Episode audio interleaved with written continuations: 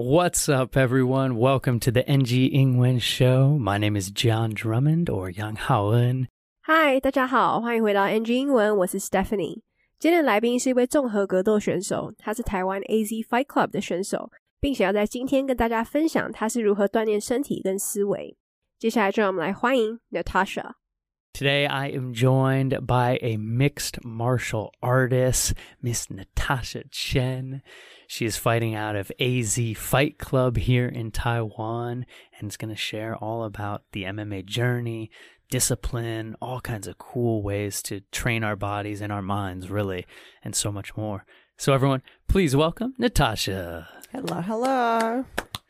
What's up, gangsta? Hi, hi. Hello, John. You know, it's so cool. So everyone listening here, Nathascha and I kind of technically worked together. Would you is that right? Yeah. We kind of worked together and Yeah. you just got to see our other coworker Juan in Mexico City. You just came back. Yeah, I did. I did. And Roberto and Nicola. Nicola. You saw like our whole crew. Yeah, but that that was like 10 years ago. Was it 10 years ago?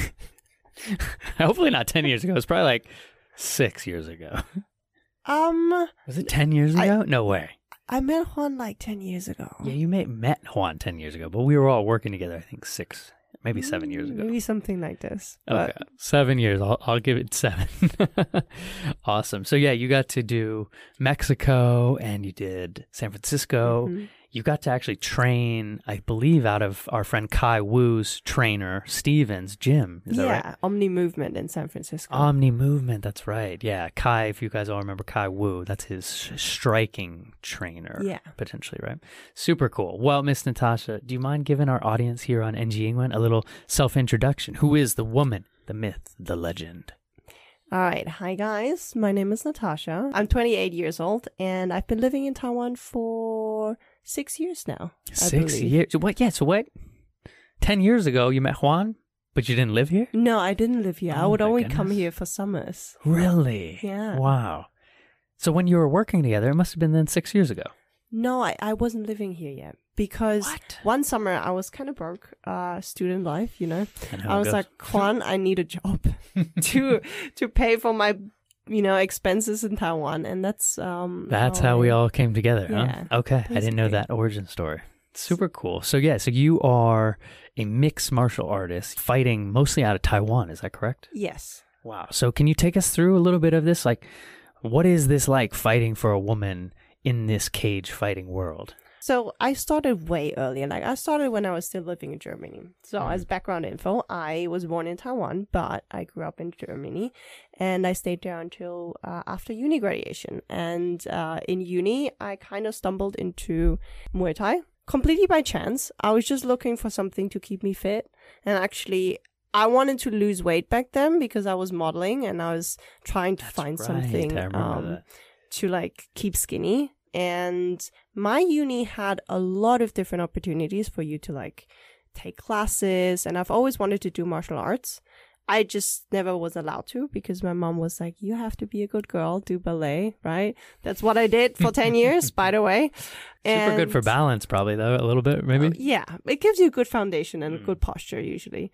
And um I got to work on that. oh, yeah, we always have to work on that. And so Muay Thai just kind of fit into my class schedule. I decided that's to cool. So just- that's technically a class. yeah. So Wow, that's awesome. yeah, Shout so, out Germany. Yeah. so you basically pay five euros, which is what 150 NT, Mm-hmm. and you can join all the sports classes for free.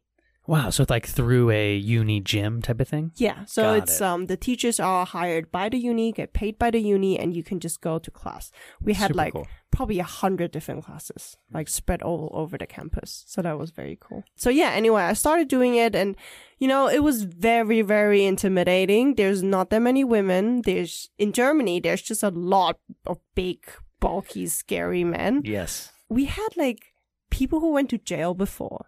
You know, like as scary as it gets, like big, you know, tribal tattoos, like pumped up in steroids and like, oh, ex jail. All natural.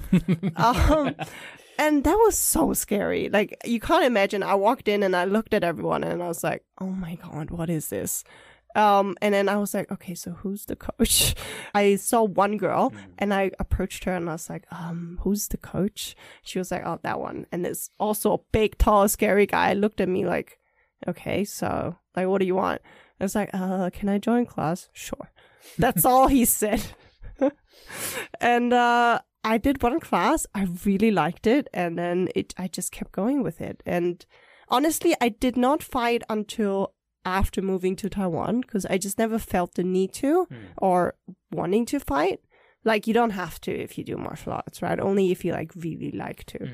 Yeah, I mean to be fair though, you're you're a, you're you're very tall. You're striking, right? So you probably didn't. You're not walking in there like a little 100 cm, you know, chick. You're you're probably like what 175. One seven, yes. Yeah, there you go. So you got some you got some power too. um, not if in Germany everyone's like True. Everyone's like 190. yeah, and above. yeah, yeah. Most of my German friends, you're right, are like probably 185 plus. Yeah. Yeah.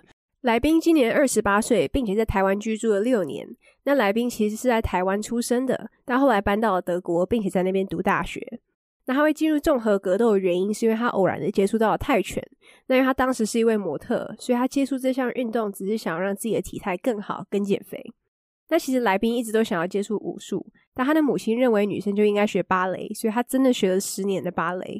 但好处就是让他有蛮好的基础、平衡跟姿态 （posture）。那因为当时泰拳课的时间刚好跟他的课表符合，所以他就去报名了。那基本上就是付一百五十块就能报名将近一百多堂课。那老师都是他们大学聘请的。那刚开始上课的时候，其实蛮紧张的，因为其实泰拳课的女生本来就不多，那大部分都是高大又壮的男生，甚至有一些是坐过牢的，然后可能全身都是图腾刺青 （tribal tattoos），反正就是看起来比较可怕的人。那可是他上完第一堂课之后，他就很喜欢，所以就一直去。但他一直没有参加比赛，直到他搬来台湾。我们继续来听接下来的专访吧。Of course, you join it to kind of just train, stay fit for for modeling and just be healthy. But when did that maybe transition from, hey, this is just kind of fun hobby life to I want to push myself into maybe competition and becoming a fighter? I think the first time I really realized that this is not just a fun exercise to hmm. keep fit with is the first time I ever sparred. I felt like puking afterwards. In, Good word right there, everyone. Sparring.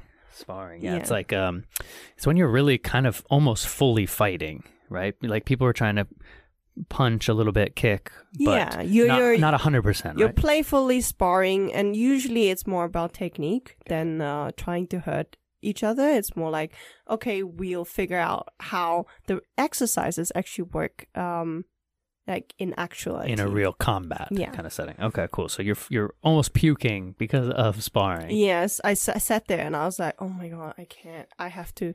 I have to like take a break. And that's when I realized, okay, maybe this is. I've never felt like this before in ballet. Um, Quite so- different there.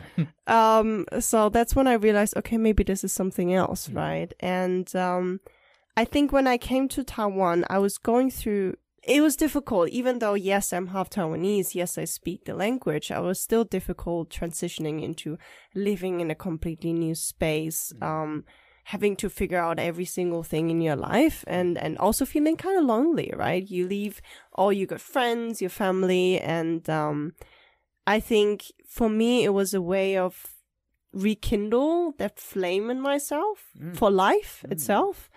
And um, I decided, you know, what bet- better way to sort of get focused, get back into feeling something again, get back into feeling alive and and enjoying like every single moment than fighting. Um, Wow, that's so it's such an interesting mindset right there. Like that's what put you back into feeling alive. Really that primal instinct.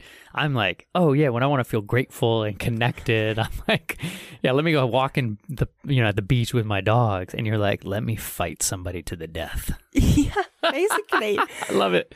um because up like the whole process of like preparing for the fight and training for the fight is so emotional and so physically and mentally draining but it's also like one of the toughest and and greatest things i've ever done in my life.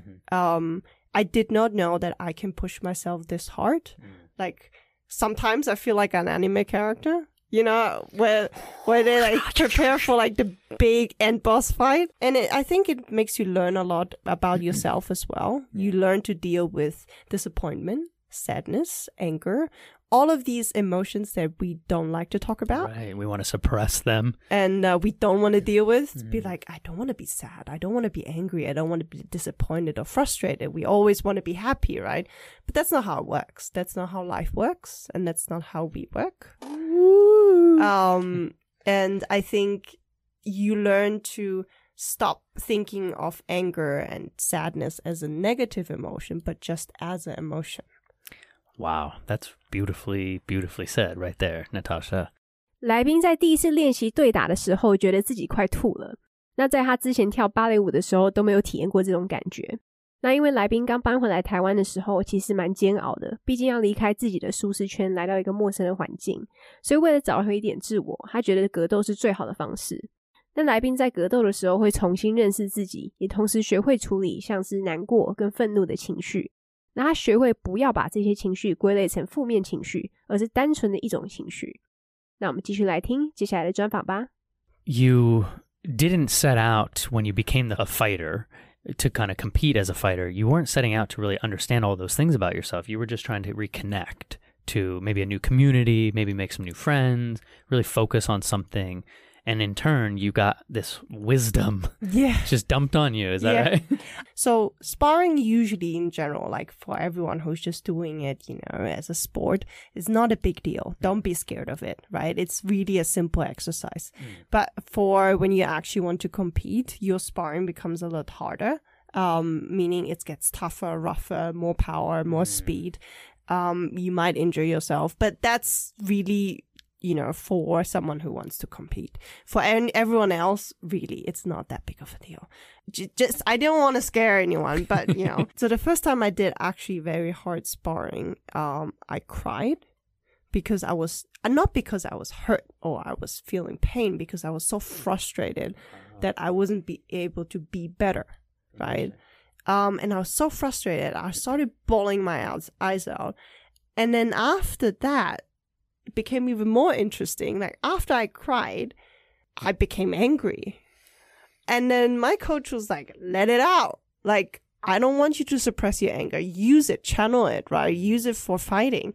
And um, I really was able to, first time in my life, connect with something that I never thought I had. Like a really aggression and the want to hurt somebody. Even though that sounds really bad, right? Guys, we're very close over here. and also, honestly, it's a very empowering feeling because I never get to really connect to that side of me, to that sort of aggressive forward side. And I think if you wanted to bring it into day life, day to day life, it's really like setting boundaries, stepping up for yourself, um, speaking up when you think something is not okay. And um, so you become more assertive and more dominant as, as a person. And I think for women especially, I think that's a very important lesson to learn. That was so beautifully said there. And I'm thinking, really, you're getting the full spectrum of emotions of life and knowing how to kind of tap into all different emotions, not suppress any of it, and be fully Nathascha. And so, thinking about maybe the future of your fighting career, do you want to keep fighting in Taiwan? Do you want to maybe go international? What's the plan with this? Well, I think it depends on where life takes me. Hmm. Um, I think fighting is a part of my life, yes. Um, and I will probably, depending on, you know, how my body handles it, um, I will keep on fighting. But um, I think it depends. It really depends. Yeah. Well, I wish you continued success. It's really, really cool to see not only how accomplished you are now at fighting, legitimately fighting, but how you've also been able to articulate that and share what that's really doing to you in your mind because people know on NG when I just love talking about kind of the mindset Yeah. of, of life and all these different things and I feel you could be a big inspiration to a lot of people with with how you're talking about all of this really. So congratulations on all of that. Thank you very much. Yeah. 来宾想要强调一下，其实一般来说，格斗练习对打是很轻松的，但当然就是为了比赛的话，就会比较粗鲁一点。那来宾回想起他第一次比赛练习对打时，爆哭了，bawled her eyes out，不是因为他受伤，而是因为他非常受挫。而且他哭完之后，他居然开始感到愤怒了。那从那次之后，他也才真正理解什么叫愤怒的情绪。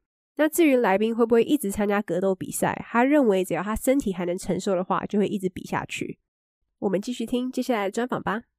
Do you mind though if we switch gears a little bit Of to talk course. about kind of your story with Germany, your story with Taiwan, your story with English, German, and Chinese? Of course. and then maybe how it's all kind of tied still into MMA. So maybe let's start. You were born in Taiwan, correct? Yes. But then moved to Germany? So I was born in Taipei, actually. My mom's uh, Taiwanese, my Mhm. dad's German.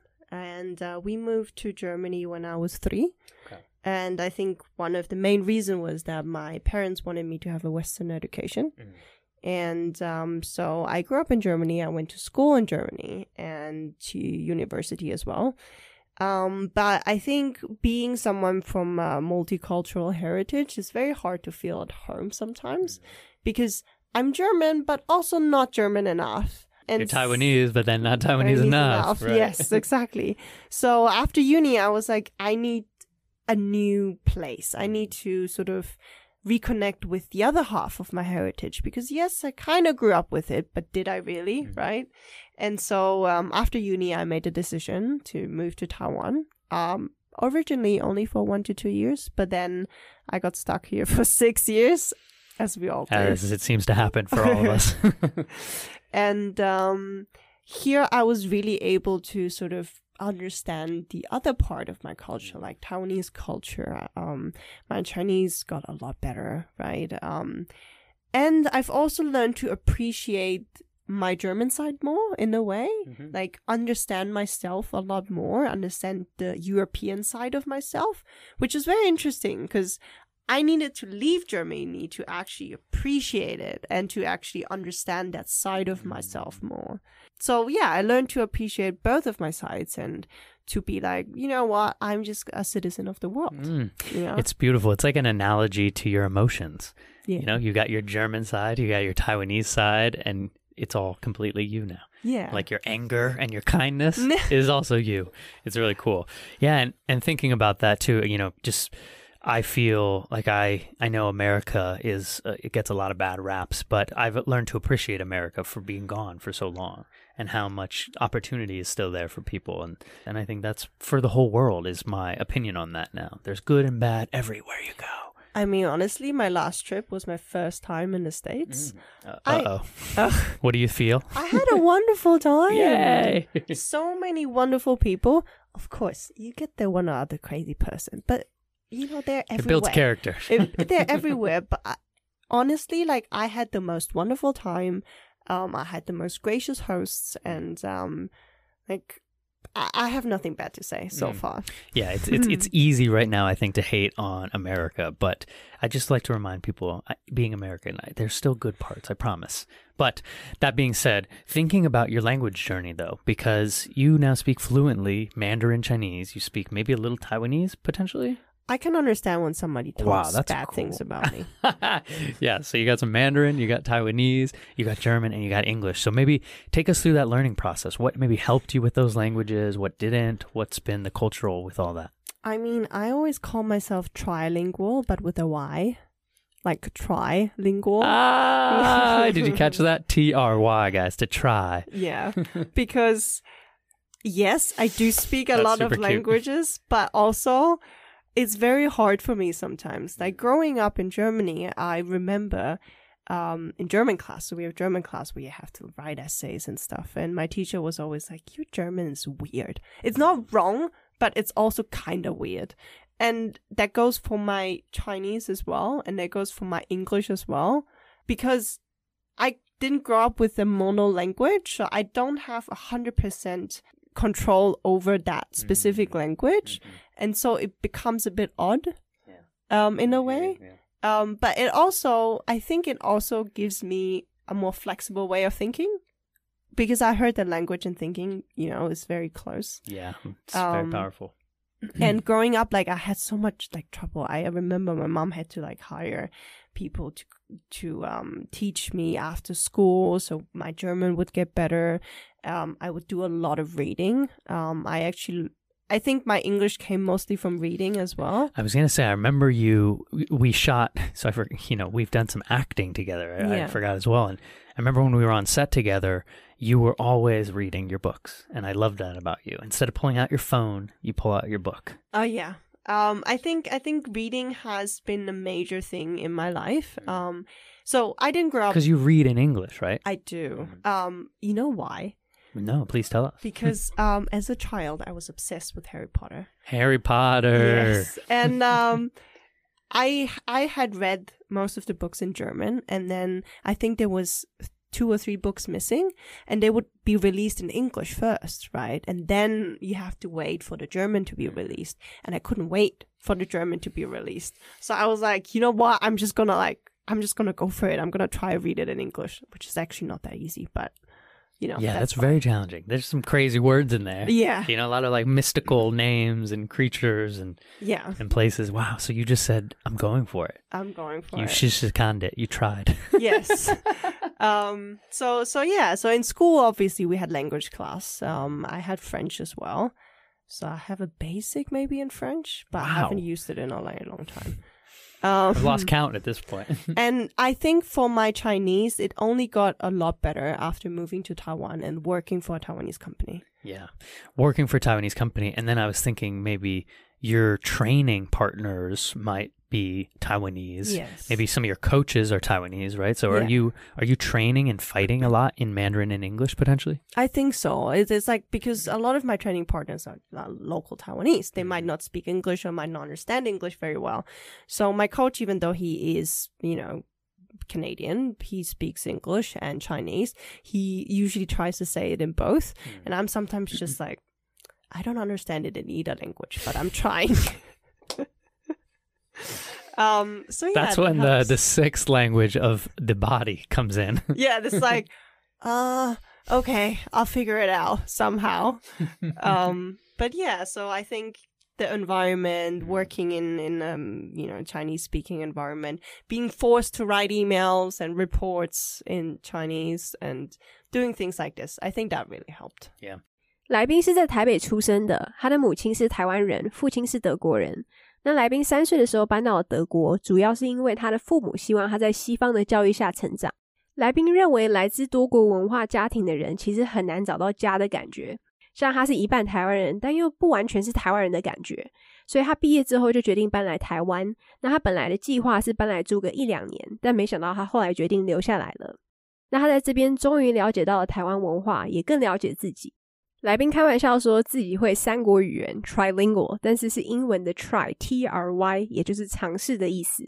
那来宾分享，因为多国语言的关系，所以他有时候说话的文法有点怪，但同时也让他的思想比较灵活 （flexible）。那来宾也说，他的母亲曾经请过老师在课后帮他补德文，那英文则是透过大量的阅读学习。来宾也说，因为在学校有语文课，所以他也会一些基本的法文。那他的中文是来到台湾工作之后才变得比较好。那他目前的教练虽然是加拿大人，但是他们都是用英文跟中文沟通。那至于他的同学或是练习对象，因为大多是台湾人的关系，所以主要还是用中文为主。我们继续来听接下来的专访吧。